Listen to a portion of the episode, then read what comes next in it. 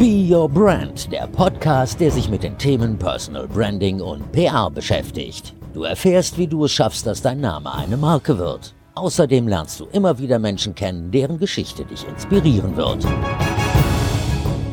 Hallo, schön, dass du wieder dabei bist hier bei Be Your Brand.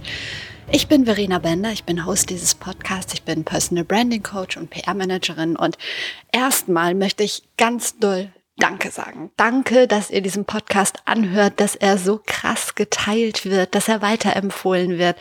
Ich freue mich wirklich über jedes einzelne Feedback und auch wenn du diese Folge hörst, ähm, wenn du magst, dann teil ihn gerne in deiner Instagram Story, tag mich, dann werde ich auf jeden Fall auch das Ganze reposten.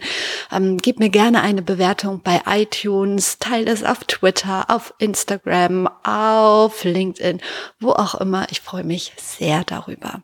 Aber jetzt kommen wir zum Inhalt, der noch viel wichtiger ist, denn sonst hat auch keiner Bock zu teilen, ist mir schon klar.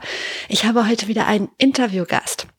Und zwar eine Frau, deren Namen einem sofort einfällt, wenn man an Personal Branding denkt. Einige von euch haben sie sich gewünscht als Gast und ich hatte sie sowieso auf meiner Liste. Jetzt hat es endlich geklappt. Ich habe mit Stefanie Tönjes gesprochen. Steffi Tönjes ist ähm, bei der Telekom mit für die Kommunikation zuständig, vor allen Dingen für die digitale Kommunikation, beschäftigt sich sehr viel mit dem Thema Personal Branding und wir haben uns getroffen am heißesten Tag des Jahres in meiner Dachgeschosswohnung bei schlappen 42 Grad bei viel Wasser und hatten trotz der Hitze ein schönes Gespräch. Ich wünsche dir jetzt einfach viel Spaß mit dem Gespräch mit Steffi Tönjes.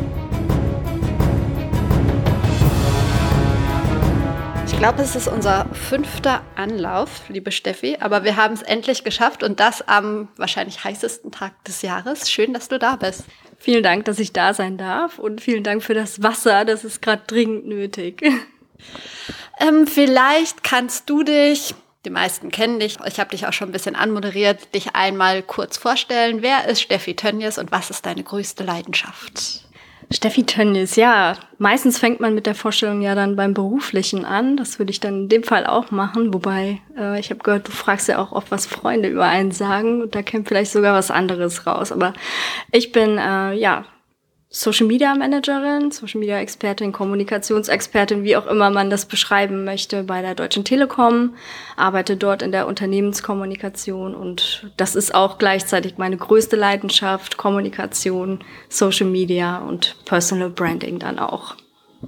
Du hast dich schon schlau gemacht, du kennst dich schon gut aus mit meinen Fragen. Das ist nämlich die nächste Frage. Finde ich dann immer noch ein bisschen persönlicher und man erfährt immer noch ein bisschen mehr, wenn ich deine, genau, beste Freundin nach deiner größten Stärke und deiner größten Schwäche fragen würde. Was würde sie mir sagen, so ganz im Vertrauen? Ähm, meine größte Schwäche ist wahrscheinlich mein Perfektionismus, der mir oft im Weg steht und warum ich manche Dinge gar nicht erst anfange. Und ähm, meine Stärken sind, dass ich trotzdem immer wieder übersprudle vor neuen Ideen und total neugierig bin und ja, vieles davon auch umsetze. Du hast gerade schon deinen Job angesprochen bei der Deutschen Telekom. Kannst du so einen ganz normalen Tagesablauf beschreiben oder gibt's den gar nicht? Mm, ich glaube, der Tagesablauf von einem Kommunikator oder einer Kommunikatorin ist eigentlich schon immer unterschiedlich, weil es ja doch viele verschiedene Felder gibt, in denen man so ein bisschen rumspringt. Aber natürlich arbeite ich am Ende des Tages auch in einem Büro und äh, wir haben da am Anfang des Tages eine klassische Morgenrunde, wo wir uns die Themen des Tages so anschauen, davon ableiten, wie bringen wir welche Themen in welche Kanäle und dann natürlich auch ganz viele Meetings mit Kollegen, wo wir ähm, besprechen, wie setzen wir jetzt die Themen um. Ich glaube, das ist so der ganz normale Tag. Und äh, natürlich bin ich auch zuständig dafür, Social Media dann auch ähm, nicht nur zu konzipieren und äh, strategisch drauf rumzudenken, sondern auch in die Tat umzusetzen. Genau, das gehört alles dazu. Und du hast dann da ein Team, das du anleitest, oder wie muss man sich das vorstellen? Mm, wir sind ja in der Unternehmenskommunikation eher flach aufgestellt. Das heißt, wir haben den äh, Bereichsleiter, den Philipp Schindera, ansonsten eher flache Hierarchien. Da gibt's jetzt nicht so den Teamleiter oder die Teamleiterin. Ähm, unsere ganzen Themen sind in Projekte eingeteilt und die werden Anfang des Jahres dann vergeben an entsprechende Projektleiter. Und ähm, neben so kurzfristigen Projekten wie Messen oder sowas haben wir dann auch langfristige Projekte, worunter wir dann auch Social Media natürlich zählen. Und genau das verantworte ich und habe da, glaube ich, ja, letztendlich soll ja jeder kommunizieren auf Social Media, aber ich glaube, im Kern sind wir so acht Leute, die uns da, die sich da täglich drum kümmern. Ich kenne das von Otto. Ich weiß gar nicht, wie die Deutsche Telekom das macht, dass sie intern auch so ein Influencer-Programm haben. Corporate Influencer. Gibt es das bei euch auch? Ähm, wir haben die Telekom-Botschafter. Das könnte man, glaube ich, klassischerweise als Corporate Influencer bezeichnen, äh, aber ich würde es nicht als Programm bezeichnen, weil ähm, also es war jetzt keine kein Netzwerk, was sich was sich äh, gebildet hat, weil irgendwer es vorgegeben hat und gesagt hat, wir brauchen auch Corporate Influencer. Ähm, Im Gegenteil, wir haben die schon sehr viele Jahre und die haben sich durch ihre Leidenschaft einfach selber gefunden und ein Netzwerk gebildet. Ähm, wir haben ja auch ein Social Intranet, wo man sich austauschen kann. Und da haben sich halt diese Telekom-Botschafter gefunden aufgrund ihrer Leidenschaft und ja, gehen dem jetzt nach und sind natürlich auch nach außen sichtbar mit ihrer, mit ihrem Werkstolz, wie sie den Hashtag immer dazu schreiben. Was machen die? Jemand, der das noch gar nicht gehört hat, ein Telekom-Botschafter. Was genau ist das? Es gibt gar nicht jetzt so Aufgaben, ähm, die sie erfüllen müssen, in dem Sinne, dass sie jetzt den Konzern in gewisser Weise irgendwo kommunikativ repräsentieren müssen. Ähm, es gibt aber immer wieder auch ja, freiwillige Veranstaltungen wie Messen oder interne Veranstaltungen, wo die Botschafter dann auch hinkommen und ein bisschen diesen Werkstolz verbreiten, indem sie ja Magenta Love ähm, ausdrücken, indem sie, weiß ich nicht, Goodies verteilen oder ihrer Leidenschaft frohen. Kannst du sagen, was im Moment deine größte Herausforderung im Job ist oder ändert sich das immer? Mm, ich glaube, die wirklich größte Herausforderung ist, ein Mind-Change hinzukriegen bei anderen Kollegen. Also immer noch ähm, auch die, ja, Veränderungsbereitschaft immer wieder anzutriggern. Äh, neue Kommunikationsformen brauchen natürlich auch Verständnis. Gerade wenn wir auf Social Media Sachen ausprobieren, wird da natürlich auch schon öfters mal hingeschaut und gefragt, hm, repräsentiert uns das als Unternehmen jetzt genau so, wie wir uns zeigen wollen und so. Und ich glaube, ja, diesen, diesen Change hinzukriegen in den Köpfen, alt versus neu. Ich glaube, das ist die größte Herausforderung. Ist es dann innerhalb der Unternehmenskommunikation oder kommen dann irgendwelche, weiß ich nicht, Techniker oder so, die sagen, hey, Unternehmenskommunikation, was macht ihr da? Finde ich blöd. Also ist es dann so, dass da auf einmal jeder mitreden will? Ähm, ja, genau, auch das. Äh, jeder möchte mitreden. Das ist aber auch, glaube ich, gut so, äh, dass jeder heutzutage eine Stimme erheben kann. Aber es ist natürlich auch, glaube ich, ähm, schwierig, wenn man irgendwann mal vor 20 Jahren den Beruf eines Kommunikators erlernt hat, dann auch irgendwo zu verstehen, dass die Welt sich ändert und äh, offen zu sein für neue Formen des Dialoges auch und auch neue Ansprechpartner ähm, ja gelten zu lassen, sage ich mal so. Also früher hat man sich vielleicht an Journalisten dann klassischerweise gewendet. Heutzutage sind es aber auch vielleicht die Influencer, die man ansprechen sollte. Und äh, dieses Verständnis zu schaffen, das ist halt ein langer Weg immer noch heutzutage, wie ich finde. Wie versucht ihr mit den anderen dann zu kommunizieren oder die anderen dazu zu bewegen, offener zu werden? Ähm, das ist das Schöne an unserer Projektstruktur, die ich eben ja schon erwähnt habe. Ähm, wir sind, kommen immer wieder neu in Teams zusammen, immer dann, wenn neue Projekte anstehen. Und da achtet unser, unser Ressourcenmanagement, sage ich jetzt einfach mal so, auch darauf, wirklich junge Leute mit alten Leuten äh, zusammenzuwürfeln, damit auch wirklich ein diverses Team äh, entsteht und dann ja daraus auch neue Dinge entstehen können und es nicht so gemacht wird, wie es schon immer gemacht wurde. Ist das nur ein Thema des Alters?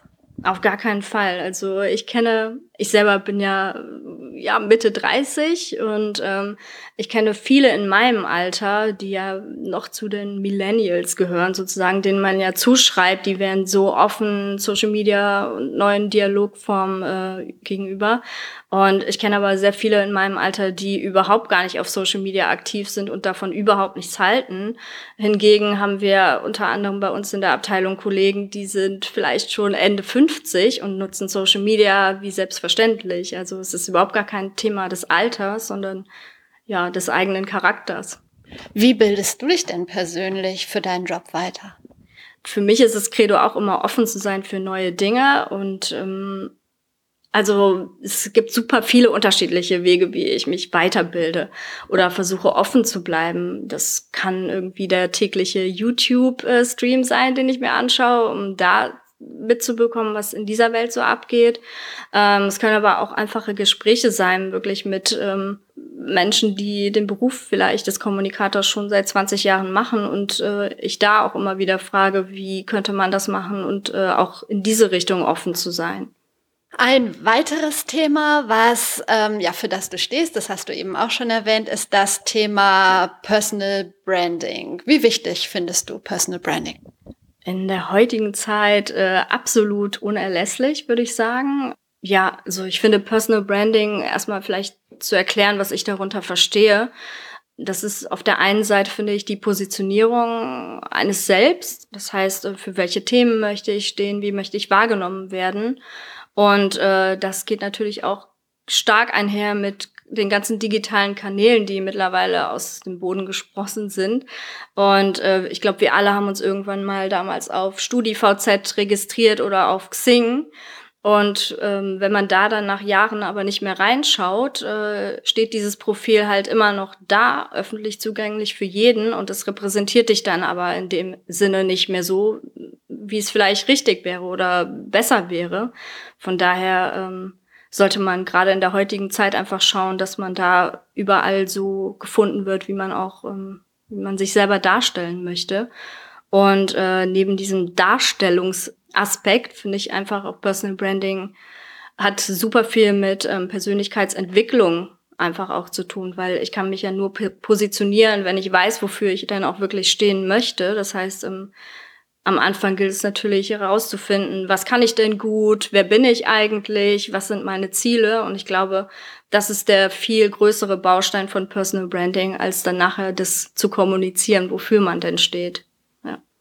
Wird das bei euch bei der Telekom unterstützt? Also ich frage vor dem Hintergrund, dass es ja auch Unternehmen gibt, Vielleicht sind es mehr kleinere mittelständische, die das gar nicht so toll finden, wenn sich Mitarbeiter dann mehr zeigen. Die könnten ja abgeworben werden und so weiter. Wie ist das bei euch? Ich finde es immer ganz wichtig, Personal Branding äh, abzukoppeln von Employer Branding. Ja? Also das, was ich auf meinen Kanälen kommuniziere und wie ich mich da positioniere, das ist in erster Linie etwas, womit ich mich darstelle und äh, nicht ein Unternehmen oder irgendwen anders. Klar äh, ist auf meinen Kanälen jetzt zum Beispiel auch sichtbar natürlich, äh, dass ich für die Telekom arbeite. Ähm, aber alles das, was ich kommuniziere in erster Linie, mache ich nicht, um damit die Telekom zu positionieren. Und ähm, unser Unternehmen unterstützt das aber, wenn Leute aktiv draußen sind und finden das auch gut, wenn wir Stellung beziehen. Aber ähm, es wird niemandem vorgeschrieben und genauso wenig wird es jemandem verboten. Du sagst, du machst viel Social Media zum einen für dich, für dein Personal Branding, machst es aber auch für das Unternehmen. Wie sehr setzt sie oder setzt dich das unter Druck? Da geht doch schon viel Zeit bei drauf, oder? Absolut. Also ähm, wenn ich zurückdenke, damals ähm, habe ich ja einen Foodblog gehabt und äh, den habe ich ja ungefähr fünf Jahre betrieben und äh, habe da alle zwei Tage neue Rezepte hochgeladen und äh, somit habe ich eigentlich den ganzen Tag nichts anderes gemacht als Social Media. Dann wurde es irgendwann mein Beruf, das heißt, ich habe neben dem Foodblog auch noch beruflich Social Media dann die ganze Zeit gemacht. Und irgendwann kriegt man dann auch natürlich, auch ich, äh, ein Overkill einfach. Ne? Also von daher auch heute noch, auch wo ich den Foodblog nicht mehr betreibe, mache ich ja andere Sachen auf Social Media und ich brauche immer wieder auch mal ein bisschen Pause davon, weil es einfach viel zu viele Informationen sind, die da auf einen einprasseln. Und ich habe festgestellt, ähm, je mehr Social Media man konsumiert, desto weniger inspiriert ist man am Ende tatsächlich auch. Deswegen sind so freie Zeiten auch ganz wichtig, wie ich finde. Räumst du dir die ganz bewusst ein? Also hast du so einen, so einen strukturierten Tagesablauf? Tatsächlich nicht. Und ich bin auch total schlecht darin, ähm, mich immer wieder zu ermahnen, dass ich jetzt vielleicht auch mal das Handy weglegen könnte. Und ich werde auch immer wieder gefragt, ob ich Digital Detox mache oder wenn ich im Urlaub bin und zurückkomme, fragen mich dann Kollegen, hä, du warst ja trotzdem auf Social Media aktiv. Und da kann ich immer nur sagen, ich halte gar nichts von davon, wenn man sich wirklich dann irgendwie drei, vier Wochen wirklich äh, Auszeit schaffen muss, weil das ist für mich ein Signal, dass das im Alltag irgendwie nicht funktioniert. Ähm, ich glaube, da braucht man einfach wirklich ähm, eine Sensibilisierung für sich selber, dass man am Tag irgendwie dann, bevor man schlafen geht, eine Stunde vorher nicht mehr Social Media macht oder nicht, wenn man aufwacht, dann als erstes zum Handy greift. Ich glaube, das sind so die besseren Lösungen, als wenn man völlig ausgepowert dann irgendwie vier Wochen am Stück hat, wo man gar nichts mehr mitbekommt. Gab es für dich so einen Auslöser, dich mit dem Thema Personal Branding zu beschäftigen? Mm, ich habe das nie bewusst äh, betrieben, sage ich mal, oder da habe nie damit bewusst angefangen. Ähm, dadurch, dass ich früher mit dem Foodblog ähm, so aktiv war und äh, da auch eine super große Community gehabt habe, ähm, wurde ich immer wieder gefragt, wie hast du das denn gemacht und äh, wie hast du es geschafft, jetzt da 130.000 Follower zu generieren und was kann ich denn machen, um mich auch so zu positionieren? Und dann habe ich irgendwie gemerkt, okay, ich habe da irgendwas gemacht, äh, was anscheinend funktioniert hat und äh, bin dadurch auch selber erst darauf gekommen, hey, ich könnte jetzt, wenn ich den Foodblog nicht mehr mache, aber mich für andere Themen irgendwie ähm, oder meinen Namen mit anderen Themen verknüpfen und dann habe ich das, was ich vorher mit dem Foodblog gemacht habe, dann adaptiert für meine weiteren Sachen. Daraus habe ich jetzt so ein bisschen gehört, das war so ein bisschen auch Intuition, was du gemacht hast mit dem Foodblog. Also du hattest jetzt nicht so eine Strategie, ich mache das, dann passiert das und so weiter. Nee, also das ist entstanden aus Leidenschaft. Genau, weil ich an einem Thema dem Essen Freude hatte und an dem Kochen. Und das trägt sich auch weiter für mich bei Personal Branding auf jeden Fall. Finde ein Thema, wofür du stehst und wo auch wirklich dein Herz äh, dran hängt, wo du Leidenschaft hast und äh, kommuniziere das dann auch. Also das war ja Intuition damals und äh, würde ich jetzt jedem raten, das so auch zu tun. Wie schwer war es dann für dich, deinen Foodblog einfach aufzugeben? Oder hast du ihn im Moment nur ruhen lassen und äh, belebst ihn vielleicht wieder? Genau, im Moment ruht er, aber nach all der Zeit, nach fünf Jahren, wo ich dann wirklich jeden zweiten Tag was online gestellt habe, ähm, war ich auch irgendwann ausgepowert und Natürlich habe auch ich dann auf Instagram immer wieder gescrollt und war sehr stark in dieser Food-Szene da auch drinne. Aber am Ende des Tages habe ich dann auch gesehen, okay, jeder postet seinen Avocado-Toast, jeder postet seine Acai Bowl und Superfoods hier und da und das hat mich dann selber irgendwann gelangweilt und äh, ich wollte einfach aus dieser Bubble dann raus. Das hat mich dann irgendwie, weiß ich nicht, so wie Social Media einen normalerweise inspirieren sollte, hat mich das extrem demotiviert, wo ich dann einfach eine Pause brauchte. Und deine neue Passion ist es jetzt, ja, Menschen in Sachen Personal Branding zu helfen. Du hast gerade schon ein paar Tipps gegeben. Ähm, so für den absoluten Anfänger, der jetzt vielleicht eine Leidenschaft hat oder auch einen, einen Job hat, als, als Friseur arbeitet, als Bäcker, ich weiß nicht was, und denkt, ähm, ja, ich müsste vielleicht ein bisschen sichtbarer werden, weiß aber nicht wie und was die Leute denken. Hast du so zwei, drei Sachen, die du demjenigen mit auf den Weg geben kannst? Ja, das erste wäre nicht so viel darüber nachzudenken, sondern einfach mal machen.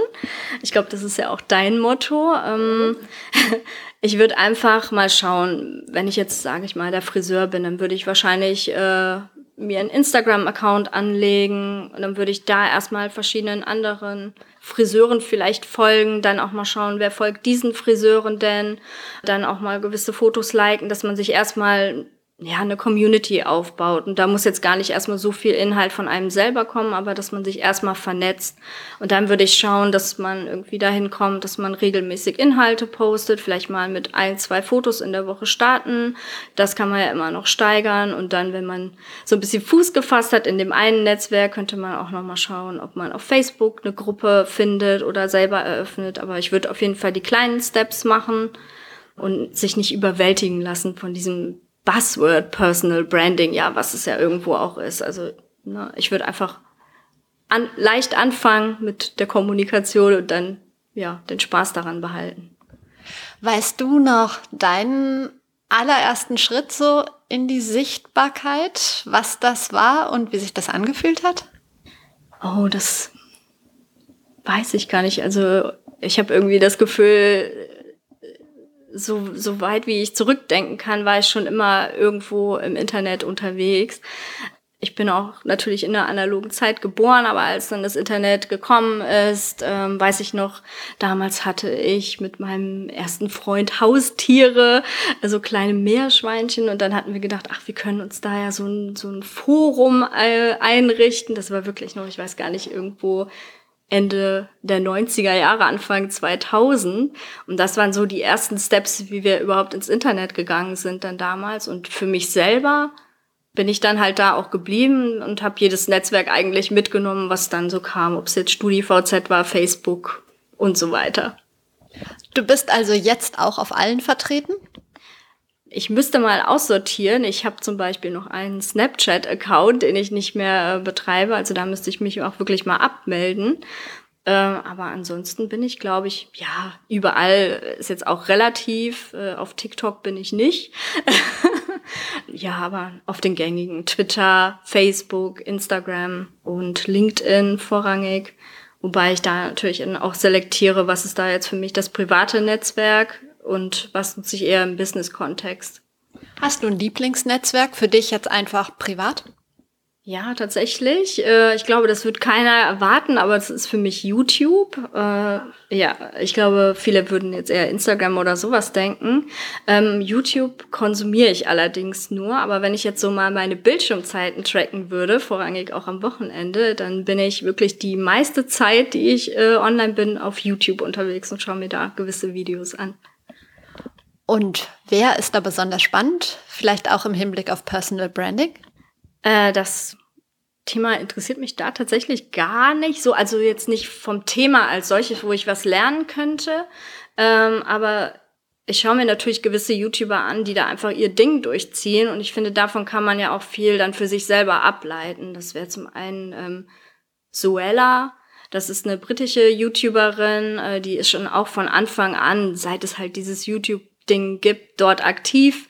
Und äh, ich finde es einfach super faszinierend, wie sich äh, eine Millionenfache, ich glaube elf Millionen Follower hat die, äh, das ist ja schon sagenhaft, äh, wie sie das aufgebaut hat und wie sie auch heutzutage noch nach all diesen Jahren da aktiv ist.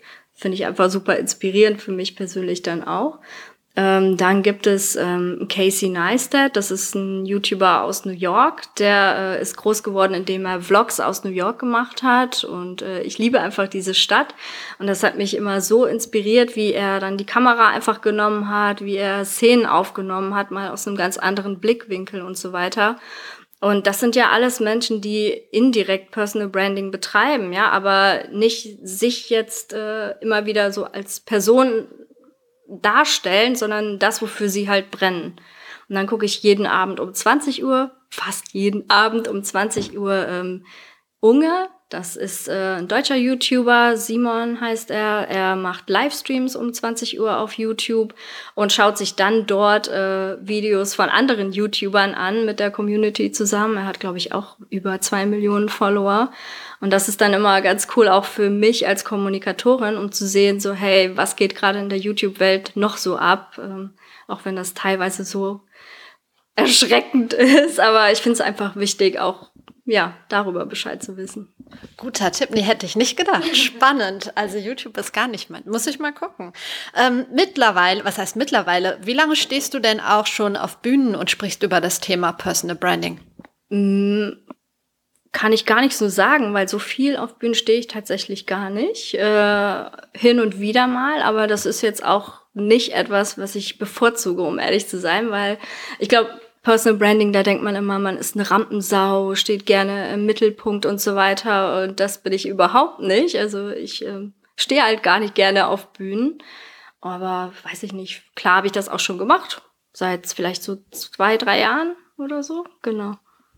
Wollte ich dich nämlich fragen, wie das ist, ob das jedes Mal wieder so ein Verlassen der Komfortzone ist oder ob du äh, von Mal zu Mal einfach lockerer daran gehst? Definitiv. Das ist, glaube ich, auch so ein Ding, Learning by Doing. Äh, je öfter man Sachen macht, desto sicherer wird man daran auch.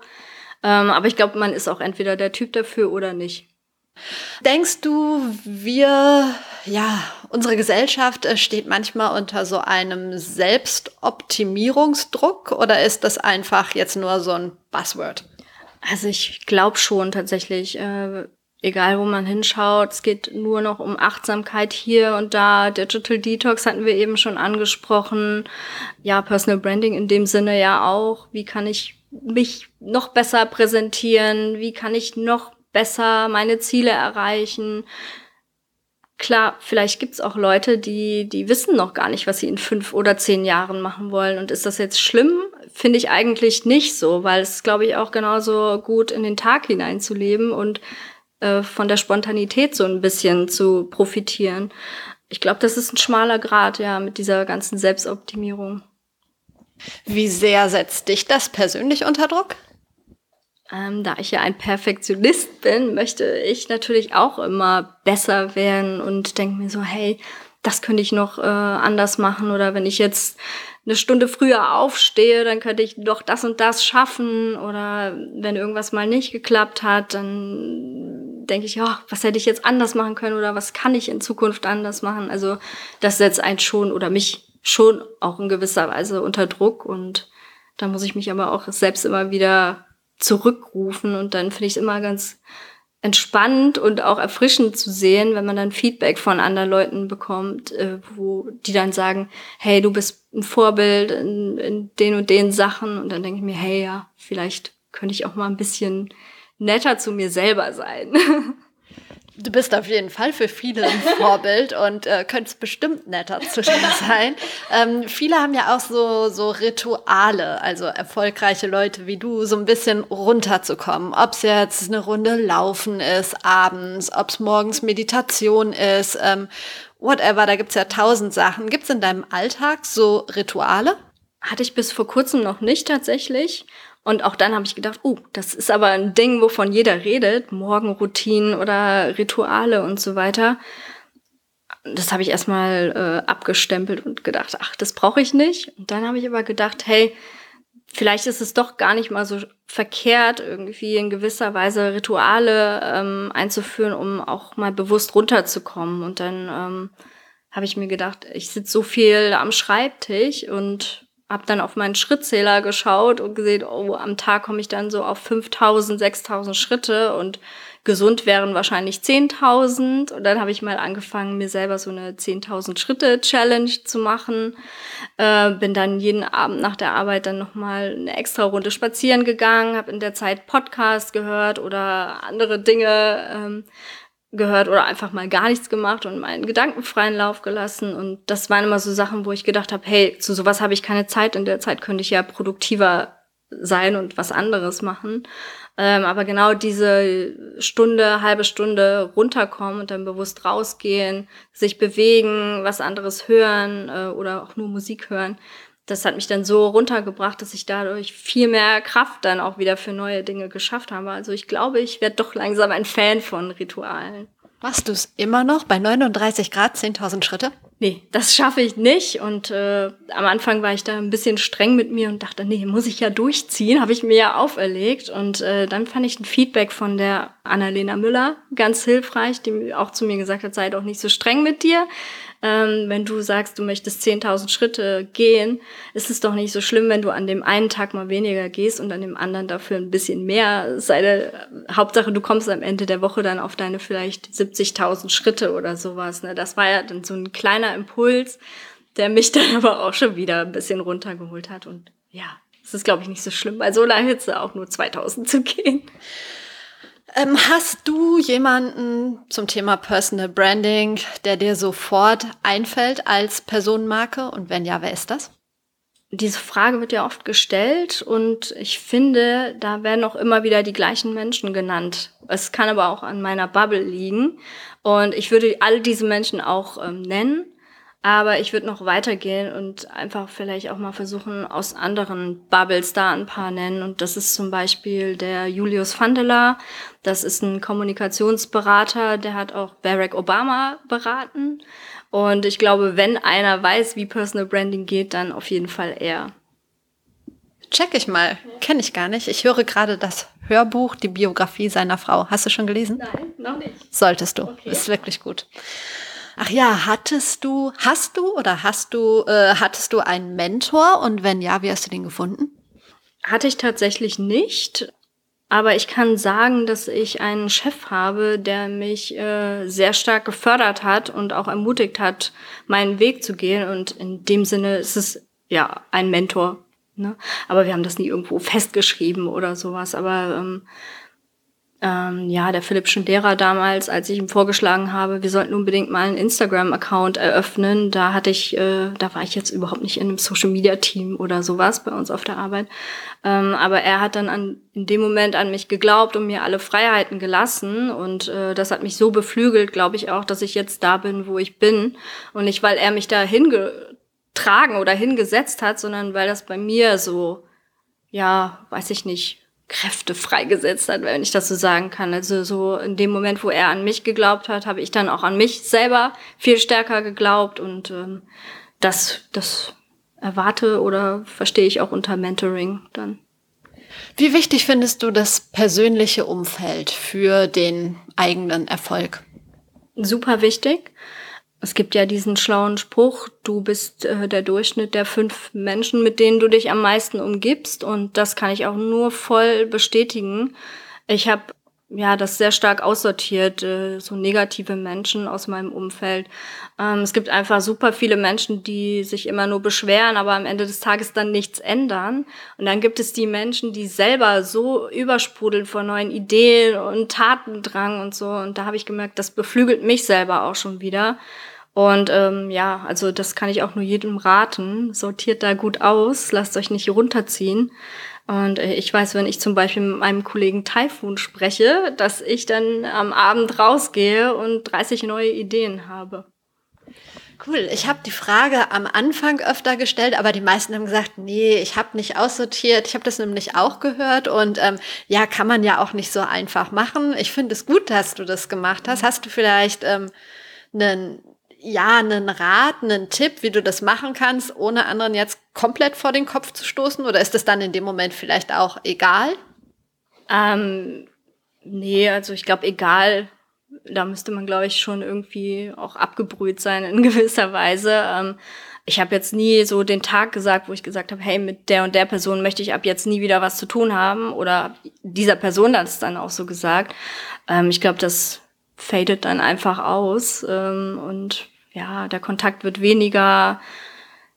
Ja, ich glaube, da, da gibt's auch gar nicht so den, den, den richtigen Weg. Ich glaube, das muss jeder für sich selber in dieser, dieser Konstellation, wo man sich mit dem anderen befindet, dann auch rausfinden. Hast du bestimmte Grenzen bei dem, was du von dir in sozialen Netzwerken zeigst?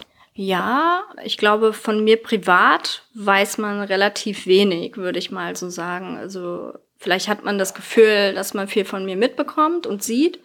Aber ich habe zum Beispiel nie gesagt, wo ich wohne, ob ich in einer Beziehung bin, äh, ob ich Kinder habe und so weiter, was für ein Auto ich fahre, wo ich, ja, selbst wo ich im Urlaub bin, das ist für mich schon so eine Grenze, wo ich überlege, poste ich das jetzt äh, in dem Moment oder eher im Nachgang oder gar nicht.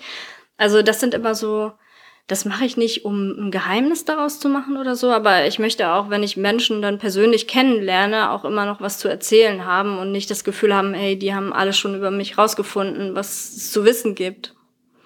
War es eine Grundsatzentscheidung oder gab es einen bestimmten Auslöser dafür oder hast du das immer schon gemacht so?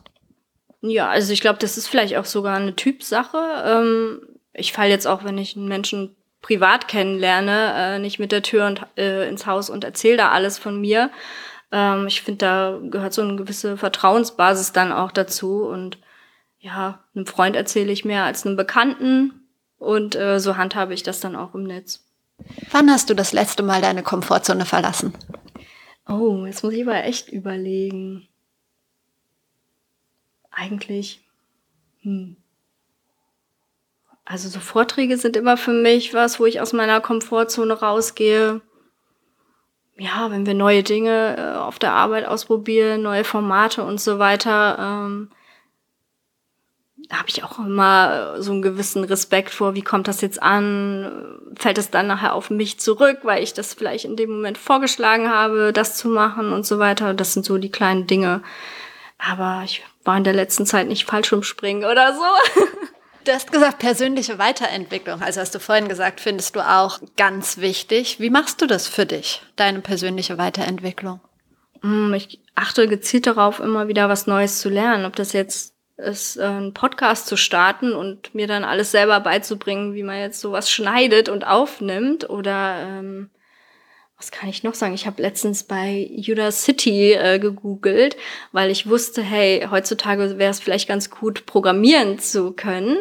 Und äh, da gibt's ja sehr viele Kurse auch für Anfänger und dachte mir so, ich kann nicht programmieren. Vielleicht ist das für mich in Zukunft mal ein Nachteil und äh, könnte mal so einen Kurs machen. Also es sind immer so die kleinen Impulse, wo ich denke, hey, da habe ich, glaube ich, ein Defizit. Vielleicht sollte ich daran arbeiten. Wie wichtig findest du es, sich ein Netzwerk auch außerhalb des Jobs aufzubauen? Super wichtig. Ähm, schon alleine, um nicht in seiner, seiner Jobbubble gefangen zu bleiben. Ähm, ist immer wichtig, auch ja, Ansichten von außen zu bekommen. Ähm, deswegen bin ich ja auch sehr aktiv bei Global Digital Women, um da auch wirklich andere Frauen kennenzulernen oder Menschen kennenzulernen die vielleicht ja mit den gleichen Herausforderungen zu tun haben, aber nochmal einen ganz anderen Blickwinkel haben, weil sie vielleicht eher in einer Agentur arbeiten, anstatt äh, wie ich in einem Konzern unterwegs bin. Ja, und das ist, glaube ich, auch für den eigenen Horizont einfach total wichtig, äh, nicht immer nur mit Kollegen unterwegs zu sein, sondern auch mal wirklich andere Welten in sich äh, aufzusaugen. Hast du da einen Tipp für jemanden, der das jetzt hört und sagt, ja, Netzwerk gut und schön, aber wie soll ich denn da drankommen?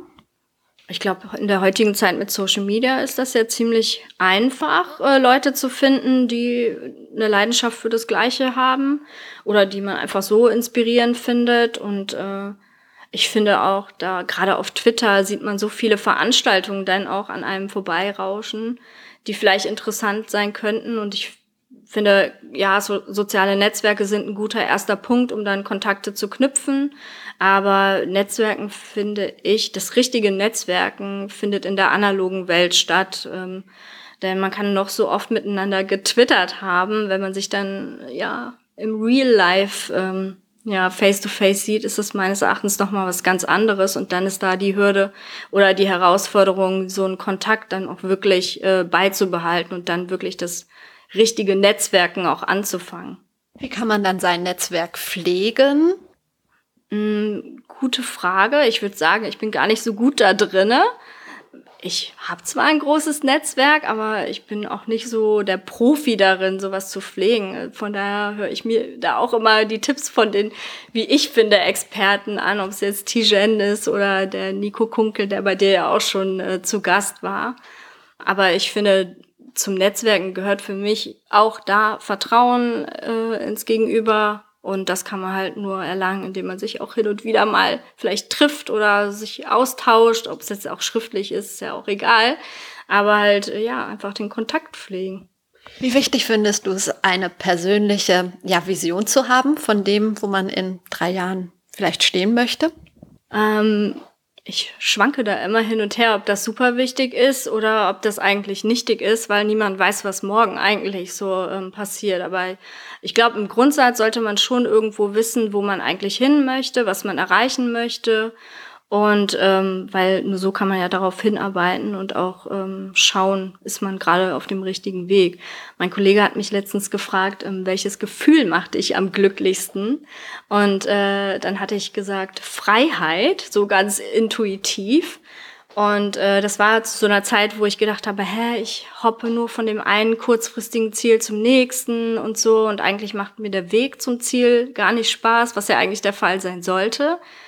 Und dann, als er mich das gefragt hat und ich gesagt habe Freiheit, dann habe ich gedacht so, okay, das ist eigentlich so ja dann mein größtes Ziel, was ich anstrebe. Was sind jetzt die kleinen Baustellen, die ich äh, oder die kleinen die kleinen Stellschrauben, die ich drehen muss, um diese Freiheit, die da in meinem Kopf ist, zu erreichen?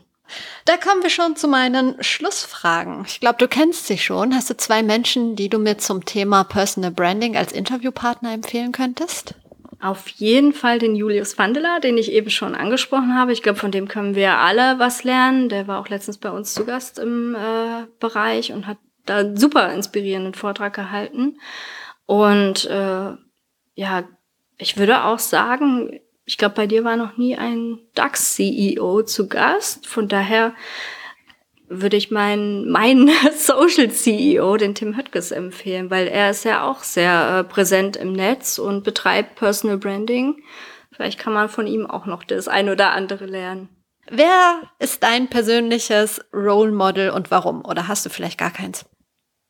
Auch darüber habe ich mir Gedanken gemacht, wen könnte ich jetzt hier nennen und ähm, mir fällt aber niemand ein. Klar finde ich super viele Menschen inspirieren, aber es gibt nicht diese eine Person, zu der ich immer wieder schaue. Ich finde zum Beispiel, wenn es um Netzwerken geht, äh, Tijen Onaran total inspirierend und auch vorbildhaft. Ähm, wenn es aber darum geht, wie connectet man wirklich mit Menschen und wie, wie schafft man es, Communities aufzubauen, würde ich meinen Kollegen Karim eher nennen wenn es darum geht, wie schafft man es, seinen eigenen Weg zu gehen, hätte ich da wieder eine andere Person im Kopf. Also es ist, glaube ich, so ein großes Sammelsurium.